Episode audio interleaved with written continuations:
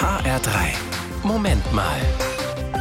Alexandra Becker von der Katholischen Kirche widmet sich heute dem internationalen Kindergartentag. In Corona-Zeiten wird uns richtig bewusst, wie wichtig Kindergärten sind und welchen ja, Arbeiten die Erzieherinnen und Erzieher da jeden Tag ausgesetzt sind, in Anführungszeichen, was sie eigentlich leisten. Danke an dieser Stelle.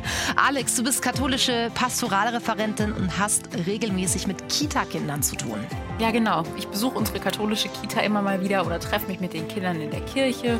Da singen wir, beten, hören Bibelgeschichten.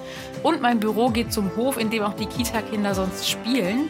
Im Moment ist es fast total still. Nur ganz wenige Kinder sind in der Notbetreuung und alle anderen sind zu Hause und werden da betreut. Hm, das ist natürlich eine zusätzliche Belastung für viele Eltern. Trotzdem wachsen einige Eltern über sich hinaus, ne? Ja, ich bin echt baff, was sich Eltern alles einfallen lassen, um ihre Kleinen zu bespaßen. Aber ich höre jetzt auch ganz oft, wann ist es denn endlich vorbei?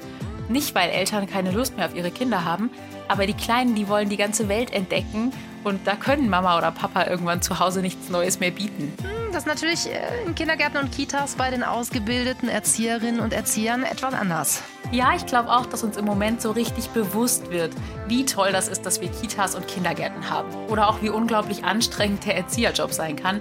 Also ein ganz großes Dankeschön und Lob heute am Kindergartentag an alle, die in den Kindergärten arbeiten. Ganz viele Kinder freuen sich schon sehr darauf, euch bald wiederzusehen.